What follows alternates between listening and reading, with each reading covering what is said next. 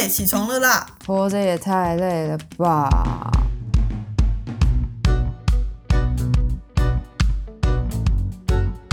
欢迎收听《小岛生存指南》。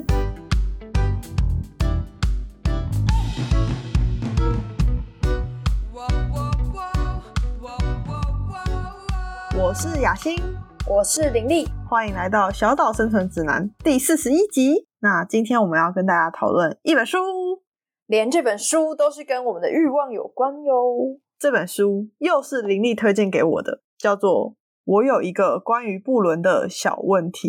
林丽当初怎么会对这本书有兴趣？这本书其实很新诶，好像是今年的书哦。嗯，那时候在 IG 上面看到远流出版社正在预告他们即将出版这本小说，我觉得我真的还蛮少看到一个真的直接在书名里面就放上“布伦”这两个字的小说，就觉得好有意思哦。然后在那篇贴文里面呢，试读了一小段，觉得好像很值得看呢，所以就买来看了。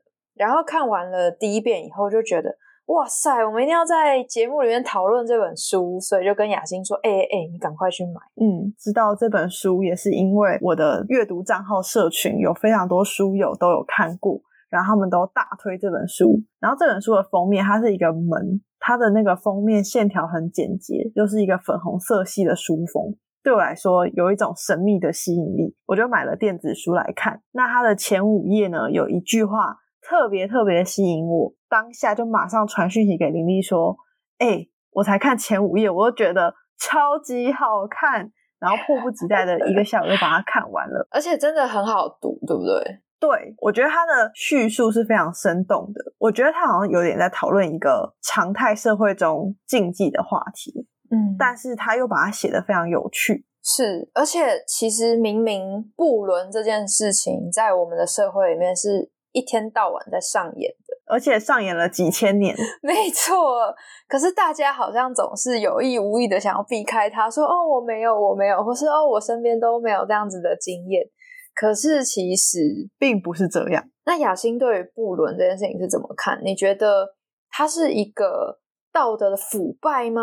还是它就只是一个人性的根本而已？录这一集之前，我要去查“布伦”这两个字的意思，可能是因为受日本 A 片的影响，还是什么的。我一直觉得布伦他好像是一个爱上了不该爱上的人，就包含比如说岳父爱上媳妇这种，这听起来很很 terrible。就是我以为他是一个乱伦的状态，但其实。不伦，它这个词的意思，它只局限在外遇这件事情上，所以就是只局限在跟有婚姻关系的人。对，没错。所以我又觉得，他其实讨论的观点又是很明确的，他不在乎说什么你喜欢上最好朋友的妈妈这种事情，他只在乎说你跟一个明明有婚姻状态的人在一起。我觉得先跟大家讲一下故事背景好了。就是这个故事的主角是一个正在外遇的女生，她外遇了一个已经结婚的男生。然后呢，她的朋友也遇到了一个外遇的情况，就是她朋友是一个女生，叫做小卷。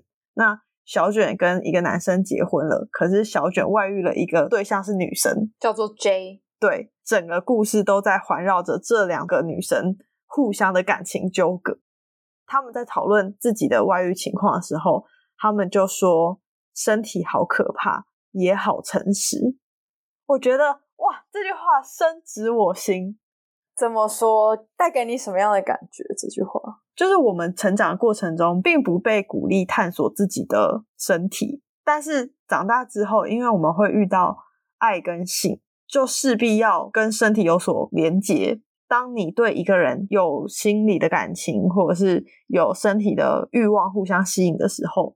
你就会发现说，哇，这不是我的道德观可以完全决定的事情，它是我的身体在驱使我去进行一些行动，但是它是诚实的。我觉得很多时候道德反而是不诚实的啊，因为道德让我们很难靠近真实的自己，道德让我们在欲望的面前，很多时候是无地自容的。耶。嗯，从身体作为一个开场。后续开始从主角和查理之间的关系进行一个延伸，到后面主角跟小卷讨论了小卷跟 J 之间的关系。嗯，我觉得这个安排其实蛮有趣的，因为让我们看到这两对虽然都是一个不伦的状态，但是每个人对关系里的想象，或者是他们在关系里他们期待中获得的东西，似乎都不太一样。嗯，雅欣觉得这两对，或者是说你觉得查理跟主角，还有小卷和 J，你觉得这四个人的差别在哪里？我就觉得主角对查理就是真的全心全意啊！一开始都觉得我跟他是外遇的情况，所以我也不能要求他时时陪伴在我身边。可是到整本书的最后，他根本就是很希望查理在他身边，只是他一开始还觉得哦没关系啊，我很满足于我们这样子，就是偶尔在一起而已。那我觉得查理就是一般男生的，只要有我就要 的那种 小孩子才做选择，对没错。那我觉得小卷和 J 比较特别，因为 J 听说是一个看起来像谜一般的女生，就她看起来就是那种很雅痞，然后很自由，对，很自由，觉得哦，我就是这样子啊，看你要不要，不要我也没关系的那种很 chill 的状态。那小卷，我觉得她跟 J 在一起，纯粹是因为她跟她的老公在一起，虽然是很稳定的，但是没有那种爱情的火花，所以她就觉得哦，她跟 J 在一起好像很刺激。查理和主角他们比较是有在谈论爱情上面的成分，那小卷和 J 有点像是各取所需的那种身体关系。我觉得好像对我来说看到的跟你不太一样哎、我反而会觉得在这四个人里面，J 是真的最靠近爱的人。嗯。可是好像也说不上来是为什么，只是因为纯粹在查理跟主角的关系，我会觉得这两个人就是让我觉得有一种不舒服的感觉，因为查理他好像在从一开始出现在这个故事里面的时候，他就是一个畏畏缩缩的状态。虽然他很急着想要跟主角有一些身体上面的接触，或者是他们持续都还有在上床，甚至是有一些看似精神上的交流吧。可是我觉得查理他好像一直在扮演一个哦，我就是生活中不太得志啊，然后在婚姻里面好像也没有很顺利。嗯可是我就随遇而安呐、我很期待有一个恋爱，所以我想要跟主角的是恋爱的关系，但是他在恋爱里面，他又没办法付出相对恋爱应该要负起的责任。嗯，我就觉得这样的男人真的是到底爱他哪里？可能才华吧。有可能，当然有可能，因为在呃这个故事里面，查理算是一个艺术相关工作的人嘛。编剧对我总是觉得主角好像有一点点圣母情节，哦就是哦，我可以拯救这个男人。虽然说在这整本小说里面并没有太多琢磨在这个部分，因为我觉得更多的是在主角的整个心境变化上。嗯，可是总觉得主角除了图他的才华，到底还图什么？因为一开始在进入关系的时候，他也很清楚查理他就是一个有婚姻的人。嗯可是他在这个过程里面，他好像因为他付出的越来越多，然后他投入在查理身上的时间越来越多，加上周围有一些他们就是有承诺的关系，会让主角觉得很羡慕，然后他就也开始觉得说，哦，我要的不只是这样，甚至是他会想要去看他太太是一个什么样的人，嗯然后去了解查理在家里是一个什么样的状态。好像对主角而言，他理解到查理只是一个非常部分的查理。嗯，然后查理口中的自己的太太也是一个很糟糕的女生的感觉，好像一直在控制他，或者是好像他们的生活非常的没有激情。可是当主角去接触查理的太太的时候，当他看到他的那个瞬间，他就知道说，哇，这是一个很光彩夺目的女生，也是一个很有才华、很有自己专业上的地位，然后又很漂亮的一个女生，反而是让主角搞不懂，那查理为什么要外遇？查理有这样的太太，难道还不够吗？的那种感觉，然后他就会有一种相对自卑，就觉得我就是很普通啊，我又没有像你太太那样的成就和美貌，这会让我觉得主角一直处在一个很矛盾的情况。因为他一开始主角是很想要跟查理维持身体上的距离的，但他后来整个沦陷进去，然后我就想说，嗯，这难道是因为爱吗？是因为爱，所以你让自己没有了界限吗？那你到底是想要跟查理天长地久的在一起吗？还是你只是因为得不到，所以你就是越发的想要？你觉得人是贪心的吗？在这个故事里面，因为我从主角身上好像也会看到这一点，就是我们觉得我们可以只要什么样程度的东西，可是到后来发现，哦，我不行哎、我要的是更多的。哎、就我自己的经验是这样，没错。哎，就一开始都会觉得我很清楚啊，我知道你有一些缺点，但是我应该可以忍受吧。然后到最后就觉得，哦，我不能忍受，请改进。所以说，当我们进到婚姻，然后发现，哦天哪，我们不能忍受的时候，我们好像也很难真的是去选择离婚，反而是向外寻求、欸。因为我觉得选择离婚需要很大的勇气，哦，要付出的代价太大了。对，然后你要去承受那个整个离婚的过程，然后你的亲戚双方亲戚的指指点点什么，然后或者是下指导棋，一切都让你觉得难以忍受，不如就是貌合神离，然后各自去追求自己想要的生活。可是你觉得查理跟他的太太是貌合神离的吗？因为其实，在故事里面的一些描述，会觉得其实查理在他太太面前好像一直在扮演着一个好丈夫的角色，嗯，然后想要博得太太的一些欢心的感觉。对。可是，在主角面前，查理又一直抱怨他在家里怎么样怎么样的不顺。我觉得这跟查理个人的遭遇是非常有关系的，因为他原本是一个才华出众，然后人人觉得哦，你跟你太太是神仙眷侣。但是后来他没有那么多有名的作品出现的时候，大家就会觉得，哎，你的事业好像在走下坡了。可是你的太太仍然在一个高度上，他就会有一种自卑感。主角是仰慕她的，他就会觉得我在这个女生身上找到了我曾经拥有那个荣光，所以他就会觉得哦，好像跟这个女生在一起很轻松。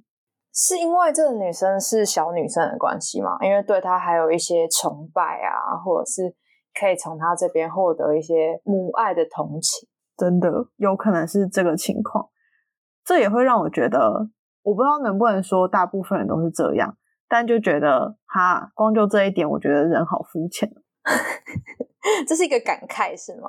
就觉得你这样子就满足了。你觉得，因为我配不上我现在的另一半，所以我往下寻求，找到一个不如我的另一半，然后觉得哦，这样子我就可以当那个狮子王吗？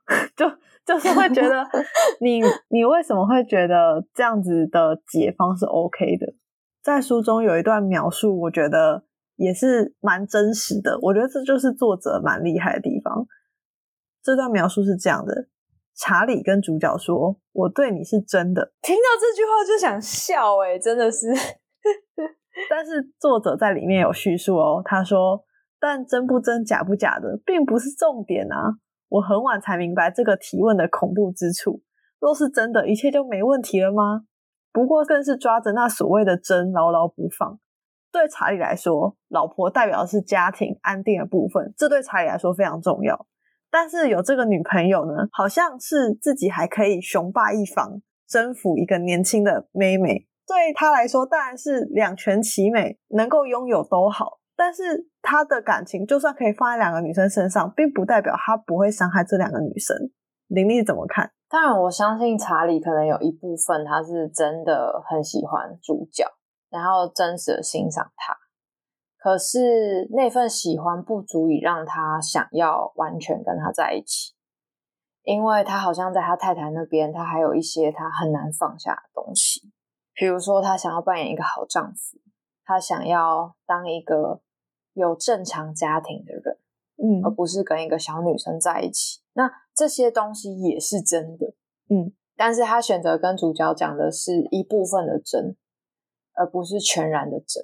嗯我觉得这才是问题耶，因为当他讲这些话的时候，我觉得主角会有另外一个期待是说，所以你对我是真的，那你是不是会愿意跟我全然的在一起？嗯虽然我也不确定说，对于主角而言，他想要的是不是跟查理全然的在一起。嗯因为我觉得全然的在一起，就势必需要去面对很多除了上床、除了谈理想以外的生活。嗯，在当中有一段是主角的内心独白，我觉得非常能够贴近林立刚刚的叙述。主角说，一天的时间开始分为见到查理和见不到的，又分为气愤于见不到的和安慰自己见不到也没关系的。这是一种全新的时间分类法，我觉得看到这一段的时候，我心里会有一种很悲哀的感觉，真的好卑微哦。也让我想到书中的一段，主角说：“我翻阅我电脑里的笔记，有一行写着，我每天一醒来就想跟他做爱。在下一行，我想做爱，但要忍耐，不做他才会想念我，因为唯有想念才会让查理继续跟他来往。”而且主要想念的是他们之间的激情，还有他们之间的肉体关系。我觉得这是不是代表主角其实心里有一部分是很不安的？他知道查理没有爱他，爱到愿意跟他发展出其他的承诺啊，或者是更深入的精神交流，而是只是局限在一些比较热恋期会产生的激情或者是恋爱感。那这样子虽然。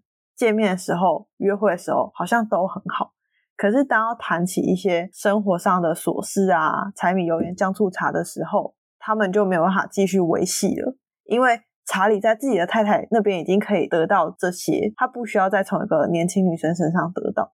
我觉得主角在这个部分就显现出了他的不安全感。嗯，就是我觉得其实好像。这个部分也会让我对于整本书在描述主角的时候，会有一种我不知道他到底想要什么，因为他好像也不知道他想要什么，可是他只知道现在他跟查理的关系他不喜欢，他觉得很不开心，但他不知道他真的想要的是一个什么样的感情。在书里面其实还有提到主角跟另外一个叫做小亨利的人，就是这个小亨利好像曾经对于主角是有一些情愫在的，可是主角。就是，反正后来亨利好像就是出国念书了。然后在主角跟小亨利再次见面的时候，其实小亨利他已经结婚了。然后主角对于这件事情好像是充满沮丧的。然后在看这个的过程，我就会觉得，天哪，主角他到底要的是什么？他真的知道吗？嗯，会不会是因为这个不知道自己要什么，他才不断的一直被困在跟查理之间的关系里面？而且我觉得他那个困住啊，越来越陷入那个困境中，哎。我觉得在整本小说里面，很明显的可以发现，一开始他们是去旅馆开房间嘛。等到他们有这段不伦的恋情一段时间之后，他可能在找一个新的租屋处。查理有提议说，还是我租一个地方让你住，这样他就觉得，哎，我是被金屋藏娇了吗？他就觉得能不能够让查理跟他一起生活，他就一直想要查理跟他住在一起。那查理就说：“万一怎样？意思就是说自己也算是一个有头有脸的人。就如果他们的不伦恋被发现了，万一怎样？我不能保障你的尊严。”然后主角就觉得：“啊，我的尊严，我竟然没有办法自己决定了。”他好像跟查理除了吃饭和做爱之外，没有其他可以很愉快相处的方式，因为。吃饭跟做爱，就是一旦只要开始享受，就不用再交谈；但如果一停止做爱，就会开始争辩，然后就会他就会用很刻薄的方式去对待查理，然后查理就会觉得你这样子我就不喜欢呐。我当初跟你在一起就是因为你都不会吵啊，你现在开始吵了，我就觉得那我就更不想跟你在一起，因为很累啊。如果一开始在一起是因为哦，这个人他可以仰慕我，这个人他。会替我的生活感觉到很同情啊，然后想要拯救我，那很好。可是当今天主角他要的是全部的爱或全部的关注的时候，他就会变得很烦人。然后这时候查理就会觉得，哈，可是这样我跟你在一起的时候，那些好处都没了耶。嗯，对啊，我所以我觉得人是不是很现实啊？就是当我跟你在一起的时候，我有好处，那那个好处是很显著的，而且我在别人身上得不到。所以我就在你身上获得，但是你可能需要我的时候，我就觉得哈，可能那些好处我还想要，就是很贪心啊。查理就是一个贪心鬼，唉。那你觉得小卷跟 J 的关系呢？你觉得他们两个之间有谁比较贪婪的部分吗？虽然说这是两情相悦，好像不能说谁比较贪婪，但是我心里就是会觉得小卷的心态让我有点没办法接受。哦，小卷真的对小卷，我真的觉得，如果他是我朋友，我应该打骂他一顿，然后不想跟他继续谈论或者是来往。我觉得如果是很好的朋友，你不会打骂他、欸，我觉得你会支持他。哈，真的吗？我这么盲目吗？因为小卷感觉他是享受的啦。如果我不认识谁然后我觉得小卷在婚姻里面的确有一些他的委屈的话，我可能会睁一只眼闭一只眼。嗯，可是看起来小卷并不是在他的婚姻里面有委屈，而是他觉得无聊。对，那你就放手就好了啊。我可以相信，就是对小卷来说是很难放手的，因为她老公就只有一个缺点，就是不跟她做爱。我觉得她老公也是超奇葩的，对，是蛮奇葩的。而且他是连自己打手枪都不会打，感觉就像一个纯净的人。然后这个人是在心理上、在生活上跟他很靠近，可是在身体上是很疏离的。嗯，或许这个部分是我相对起来比较可以理解小卷的。他可能很难用比较示弱的方式来表达这件事情对他来讲的重要性，反而是透过哎。诶我觉得就是跟我老公很爽啊，然后他可以照顾我起居啊，可是他没办法满足我的性需求，那怎么办？我就向外寻求。我觉得如果我是小卷的话，我可能会把事情摊开来讲，至少可能去看个心理咨商，或者是了解一下，如果他真的觉得性对他来讲很不重要，可是对我来讲很重要的话，是不是能够找到一个两个人都可以接受的方式，而不是用一种背叛的方式在满足自己的性欲？可是在书里面是不是好像没有提到这个部分？就是小卷是不是有跟他先生做深度的沟通？我看起来是没有啦，因为感觉他先生是被蒙在鼓里，就是我们关系一直是这样啊，我们结婚前、结婚后我都没有改变啊。那如果你在结婚前就对这件事情很不满的话，那为什么还要结婚？哎、虽然说书中没有讲到他先生太细节的状况，但是我觉得他先生实在太奇怪了。你觉得有没有可能他先生也有外遇？我觉得这本书没有要讨论这件事情。可是就你的推测啦，你是怎么看他先生？因为在日常生活中有听到很多啊，是先生对太太很好，可是他其实还是有外遇啊。就像查理那样啊，对吧？对耶，但是我觉得查理跟小卷他们都有一样的状况，就是他们可能在另一半面前，他们都是很 OK 的，就是很为自己的婚姻感到骄傲，或者是很满意的那种表现。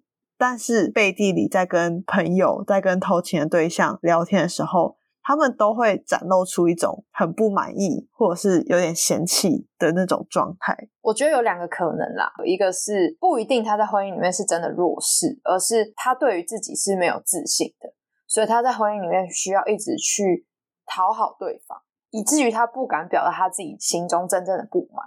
然后这个不满累积了以后，他就会想要向外寻求。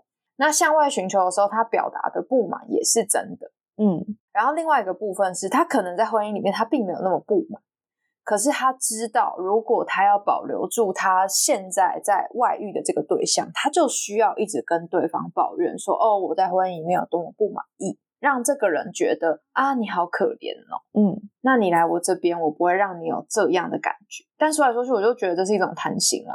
那你觉得查理跟小卷各自是属于哪一个状况？我觉得查理是半半，因为他老婆真的是蛮优秀的。嗯然后，其实，在我们的社会文化底下，好像男性的确应该是要更厉害的那一方。嗯我觉得，包括连现在都是，就是很多男生是很难接受女生的薪资或者是成就比自己高很多。嗯，那小卷的话，我真的就不太清楚了诶，因为我觉得他对于婚姻的不满应该也是有，可是那个不满可能就存在于性生活或者是不够刺激，嗯，所以我才会觉得小卷可能更让我讨厌。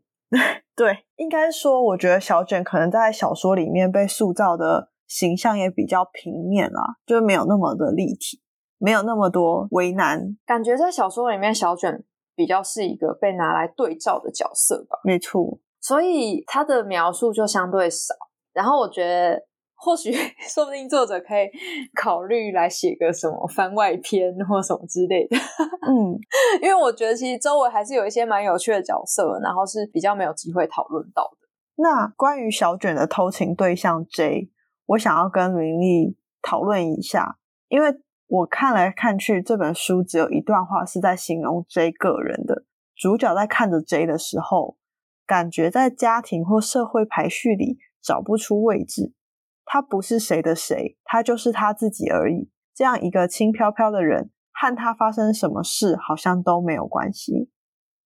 你觉得这样子的描述，在你的想象中，J 是一个什么样的个人特质的人啊？我觉得有一种矛盾的感觉。我觉得矛盾的是，一方面会觉得哦，他好像都很自由，他很做自己，他不在乎这个社会的眼光。呃，我觉得在书里面的确也有成功的营造出 J 的这种状态啊，因为他会选择跟小卷在一起可是又好像觉得对他来说并不是那么的不重要，而是会不会其实他很难全然的成为谁的谁？因为其实我就会想到说，在心理学上面有一派的对于第三者的解读，会是他。可能觉得自己不值得拥有完整的爱情，这是一个；另外一个是他们觉得，我如果要拥有一段完整的一对一的关系，那对我来说是压力很大的，因为等于我相对来说要承担的责任也很多。嗯，所以今天我选择当一个第三者，就算我再怎么不爽，我心里觉得哦，我吃醋，我干嘛？但是等到对方真的离婚来找自己的时候，他们又不要。嗯，因为等于是我并没有想要跟这个人跟他柴米油盐酱醋茶，嗯，可是我又会觉得主角跟这样的状态不太像，对，主角不是这个状态，可是我会觉得 J 好像比较是这样。你还记得吗？就是在书的最后啊，那因为主角对自己的感情状态就越来越不满嘛，查理让他很抓狂。这时候他看到小卷跟老公买了新房子，买了新房子就就表示。小卷跟老公要继续在一起啊，她没有要为了 J 跟老公分手。主角在自己带入了那个角色的时候，对小卷也很不爽，就觉得哦，我看到 J 对你这么好，你还想要跟老公继续稳定的生活下去，那 J 怎么办？主角又做了一件很过分的事情，他就偷拍了小卷跟她老公搬进新房子的照片，寄给 J，让 J 知道小卷买了新房子。然后他也让 J 知道这个房子的位置在哪里，然后结果 J 根本完全一点反应都没有，他整个想说：“哈，怎么会这样？跟我想象不一样。”主角后来就看到 J 跟小卷还是手牵手走在一起，那主角可能就会觉得：“哈，J 为什么你的反应没有跟我一样？我们都是别人的第三者，我们都想要介入别人的婚姻，为什么你没有想要得到对方的全部？” J 可能就像你刚刚讲的那样，他可以有一段恋爱关系，可是他没有要跟你在那边柴米油盐酱醋茶。是啊，我就觉得主角到这个时候已经陷入一种有点疯狂的状态。对，在书的后半段开始，我就觉得哇，那个高潮起伏真的是，包括他跟查理的太太的那一面之缘呐，做了偷拍这件事情啊，到后来他跟小卷闹翻呐，我觉得他对我来说是有一点悲哀的角色。因为他在书的最前面，他有去叙述他的爸妈来拜访他，我觉得可以感受到他对他的原生家庭也不是很满意，然后他对他爸妈的关系也不是很满意。他爸妈就像传统的父母一样，可能就会说啊，你要找一个人嫁，要有一个男人依靠啊，什么之类的。但他心里又想说，可是你们的婚姻关系也没有到多幸福啊，那为什么我要照着你们的剧本走？到了书的最后。他反而会有一种，因为爱不到查理的全部嘛，所以他就在小说里面出现了一句话，他说：“爱是什么？你说你需要爱，可是你们有你们的生活，我只有我。”我觉得这就是一个第三者时常遇到的情况。再怎么样，人家就是有名分，你就是没有。对，所以我觉得在各方面，第三者就是会觉得我不够，很少有人像 J 一样就觉得哦，你们要继续在一起，OK，我还是可以跟你在一起。而且我觉得查理说他需要爱也是没有错啊，他是需要爱，他不是想要给爱。嗯，我只想拿。对啊，所以其实我不觉得查理有骗他，嗯，我只能说查理有点讨厌，但是没有到欺骗他。嗯，就像小卷在后来跟主角说的嘛，他说：“其实说实在，大家就是两情相悦啊。”嗯，那你现在在那边气什么？突然变成好像正义魔人还是什么之类的？当初都是自己选的。对啊，就是自己选的啊。我觉得这个就会让我想到我在书中看到那时候主角在某一个时刻突然发现，哦，离不开婚姻的人其实是查理，让我印象超深刻的欸。因为我觉得那个 moment 好像也是主角意识到，天哪，查理根本从头到尾他都不需要被拯救，只是查理一直在扮演受害者，主角也乐于当那个受害者的拯救者。我们这样子整篇读起来啊，虽然我们是跟着主角的视线跟他的情绪、他心里的活动在走，可是你有没有觉得，作为读者，我们是感情的旁观者？你一开始就知道主角到最后会很惨吗？我没有这样的预设欸，因为我觉得这种不伦的关系好像到最后会怎样都很难讲。哦，嗯，因为比如说你看电视剧，很多其实惨的是正宫，对，然后好像都是小三得利，或者是最得利的就是那个男的，嗯，或者是三败俱伤，就很难讲啊。那在节目的最后啊，想要问，如果以后你在婚姻里面你想要偷情的话，你觉得你会找什么样的人？我觉得会找一个在我的原先的生活里面很不一样的人，就比如说我跟我的另一半都是经济啊，或者是各方面都相对成熟，或者是可能有自己的事业啊，有自己的很多生活重心在忙碌着的人，那我也许就会反其道而行，然后去找一个很纯真的年轻人，他没有任何的负担，没有任何的包袱，可以看他就是自由自在这样子。我以为你要说反其道而行，然后去找一个流浪汉，吓我一跳。这个 我可能会担心有卫生上的疑虑。可以先把它洗干净。那林丽呢？如果你想要偷情，你会想要找一个什么样的人？我觉得如果是我的话，我会找一个安静，然后会保守秘密的人。嗯，可能会找一个同样有婚姻关系的人吧，好像是一个比较保险的选择。因为真的要出轨，然后跟第三个人建立一段长期的关系，是一件好紧张的事情。好像处处有什么都需要对伴侣隐瞒。嗯，然后如果不小心说溜嘴，比如说，哎，我们上次去哪里？然后伴侣说，哦，没去过啊，嗯，那真的就会超尴尬哎。可是你刚刚讲说可能会找一个跟你一样有婚姻关系的人，我就会想说，哈，可是这样你们的时间就很难敲诶，就会没有办法找到两个人都有空闲的时间约会。不会啦，时间这种事情就像乳沟一样挤一挤就有了，好，如果有遇到的话，我们再来讨论这件事情。没问题。我觉得最后呢，回到我们这一季第五季的命题啊，你觉得偷情是一种欲望吗？我觉得是因为人都会去追寻自己没有的东西，大家都只看得到自己没有的。以查理来讲，因为他没有年轻女生的肉体，跟他没有那种崇拜的眼光，所以他就想要去追寻这类条件的另一半。然后小卷因为他的生活没有性，所以他就会想要去追求。也许有很多旁人看起来非常幸福的情侣或夫妻档，在他们自己的生活里，他们也是有非常多难处。那我觉得差别就在于说，你是要面对你们两个之间的各种问题，还是你要去找其他方式来逃避面对你们之间。如果以欲望来讲，偷情是一个非常好解决欲望的方式，你的欲望可以很快得到满足。可是从另外一个方面来讲，就是它势必会带来很多的伤害，跟你自己因为没有办法坦诚的生活而对自己造成的心理压力。是，所以偷情长远来说要付出的代价，感觉是很高的。那说了这么多，我们这一集聊了这本书，我有一个关于不伦的小问题，以及聊了偷情跟欲望的种种。那在节目的最后，依照惯例，想要请林丽给想要偷情的人一个生存指南。我想忠于自己的感情，然后诚实的面对自己在感情中的一些匮乏跟缺失，才是真的解决我们生命不满意状态的一种方式吧。所以大家偷情之前还是三思为妙。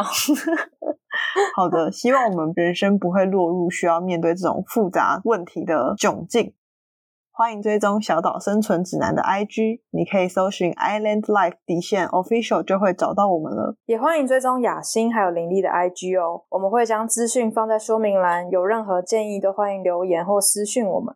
小岛生存指南，我们下集见，拜拜拜拜。